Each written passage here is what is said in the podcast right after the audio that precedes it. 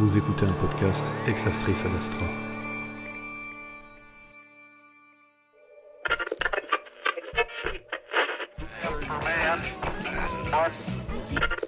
J'ai un support décalé ici. Je crois que c'est de l'audio. Tu sais que le monde ne tourne pas rond sans comprendre pourquoi, mais tu le sais.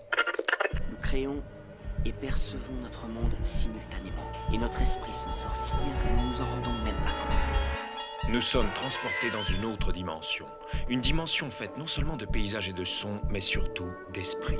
Un voyage dans une contrée sans fin dont les frontières sont notre imagination. Good morning, pays imaginé Eh bien le bonjour enfants des étoiles, je suis très heureux de vous retrouver pour la première émission de ce podcast. Alors, avant de rentrer dans le vif du sujet, j'aimerais quand même faire quelques petites précisions. Je ne suis ni historien, ni archéologue, ni scientifique. Donc euh, tous les sujets que je traite dans ces émissions seront le fruit de recherches personnelles basées sur le travail de historiens scientifiques et archéologues euh, parfois professionnels, parfois amateurs. Je ne prétends pas délivrer de vérité, au contraire, je suis plutôt là pour poser des questions, mettre en lumière des, des faits, tout simplement parce que je pense que changer de point de vue, c'est aussi s'ouvrir à d'autres possibilités. Et donc en matière de recherche, plus l'esprit est ouvert, plus on peut obtenir de réponses. Au fil des années et à travers mes recherches, j'ai pris conscience d'un fait important concernant la procédure euh, que suivaient les archéologues ou les historiens lorsqu'ils travaillaient sur un sujet. Cette procédure est plus ou moins une constante.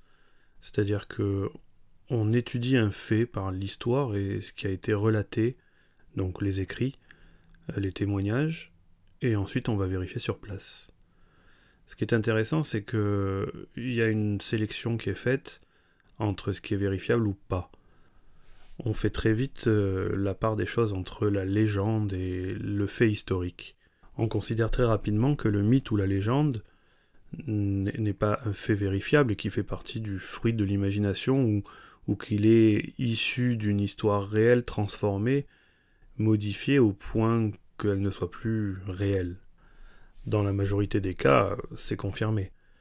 Mais à partir de là, on peut se poser une question ce que les gens ont observé à leur époque, avec leur vision du monde, leurs croyances. Comment arriver à déterminer des centaines, voire des milliers d'années plus tard, ce qui est vrai de ce qui est imaginé? Ça a été un défi de taille pour les académiciens qui ont établi une stratégie en espérant être le plus objectif et le plus neutre possible. Ceci dit, la stratégie d'établir son observation sur des faits peut avoir des avantages comme des inconvénients. Tout ce qui n'est pas vérifiable tient alors de la légende ou du mythe, et donc de l'imagination. En résumé, s'il y a des faits, c'est vérifiable, l'histoire est donc validée, c'est vrai. S'il n'y a pas de faits, c'est considéré comme non vérifiable, l'histoire est donc considérée comme légende ou imaginaire. Ce qu'on constate aujourd'hui, c'est que dans certains cas, les faits n'avaient pas été mis en lumière ou découverts au moment où l'histoire a été étudiée. Elle a donc été classée comme légende ou imaginaire, en l'absence d'éléments venant valider la réalité de l'histoire. Mais si dans ce cas, on découvre quelque temps après des éléments qui viennent valider l'histoire et donc la faire sortir du cadre de l'imaginaire, il convient alors de faire une mise à jour de l'étude et de changer le statut de cette histoire. Et c'est là qu'on fait face à un problème puisque à ce jour, quand on remet en question ce qui a été établi il y a des dizaines d'années, voire des centaines d'années, euh, on passe vite pour un marginal, un illuminé, un complotiste euh, et je ne sais quoi d'autre. Procédons à une mise en situation. Mais sire Mais sire Mais sire Un dans une du diable C'est tout ferré, il y a point de pour tirer Oh là là, venez voir Imaginons que ce récit nous vienne du Moyen Âge. Comment allons-nous pouvoir interpréter ceci? Nous savons qu'au Moyen Âge, le moyen de locomotion était le cheval. Éventuellement, lorsqu'on parlait d'attelage, il pouvait y avoir des bovins. En l'absence de découvertes archéologiques venant valider le fait qu'il y avait des dire, des moyens de locomotion sans attelage qui fonctionnaient de façon autonome. On pourrait donc en déduire que l'observation faite par ce joyeux paysan, et qui serait parvenue jusqu'à nous à travers des écrits ou des tapisseries par exemple, était soit erronée, soit imaginée. On est en droit d'en déduire que le témoignage de ce personnage est soit un mensonge, soit imaginé, soit issu de la mythologie traditionnelle du lieu ou de l'époque. Ce sera donc référencé dans les manuels comme un rêve, une vision, un mythe euh, ou une légende. Le problème, selon moi, c'est que si On enseigne ça dans les institutions pendant des dizaines et des dizaines d'années. Les personnes qui vont être ensuite chargées de faire le travail de recherche sur des sujets qui ressemblent à celui-là ne vont pas avoir l'esprit hyper ouvert quand il va s'agir de remettre en question cette théorie parce qu'on a fait des découvertes qui peuvent laisser penser que cette observation puisse être un tant soit peu réelle. Et le peu d'archéologues ou d'historiens qui vont être prêts à faire la mise à jour de l'histoire vont passer pour des illuminés, des guignols, euh, ils vont être rejetés de la communauté euh, académique.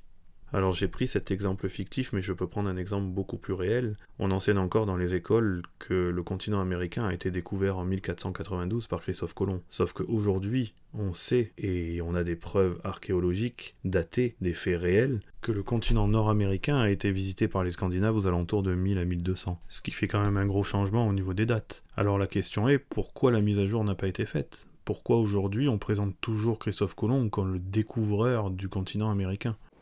En vertu des pouvoirs qui me sont conférés,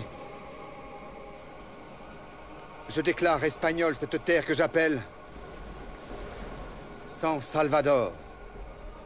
Euh, non, non. En fait, euh, ça s'appelle déjà Vinland. Désolé, Christophe. En conclusion, je sais que mon approche va en faire réagir beaucoup, mais dans un sens, je trouve ça plutôt intéressant puisque ça permet de créer un dialogue, le but étant justement d'échanger sur tous ces sujets avec des points de vue différents pour en tirer le meilleur parti et trouver des réponses plus appropriées et évolutives par rapport aux découvertes que l'on fait.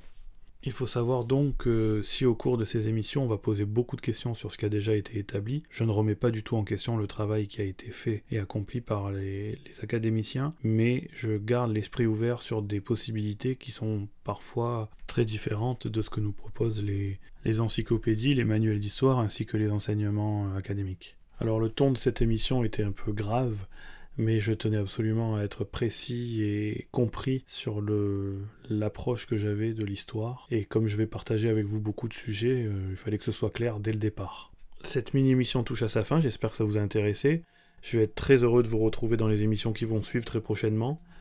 Comme d'habitude, si vous avez aimé, vous pouvez liker. Si vous voulez en savoir plus, vous pouvez vous abonner. Et je vous souhaite une très belle fin de journée et je vous donne rendez-vous très bientôt pour une émission exastrice Ad Astra.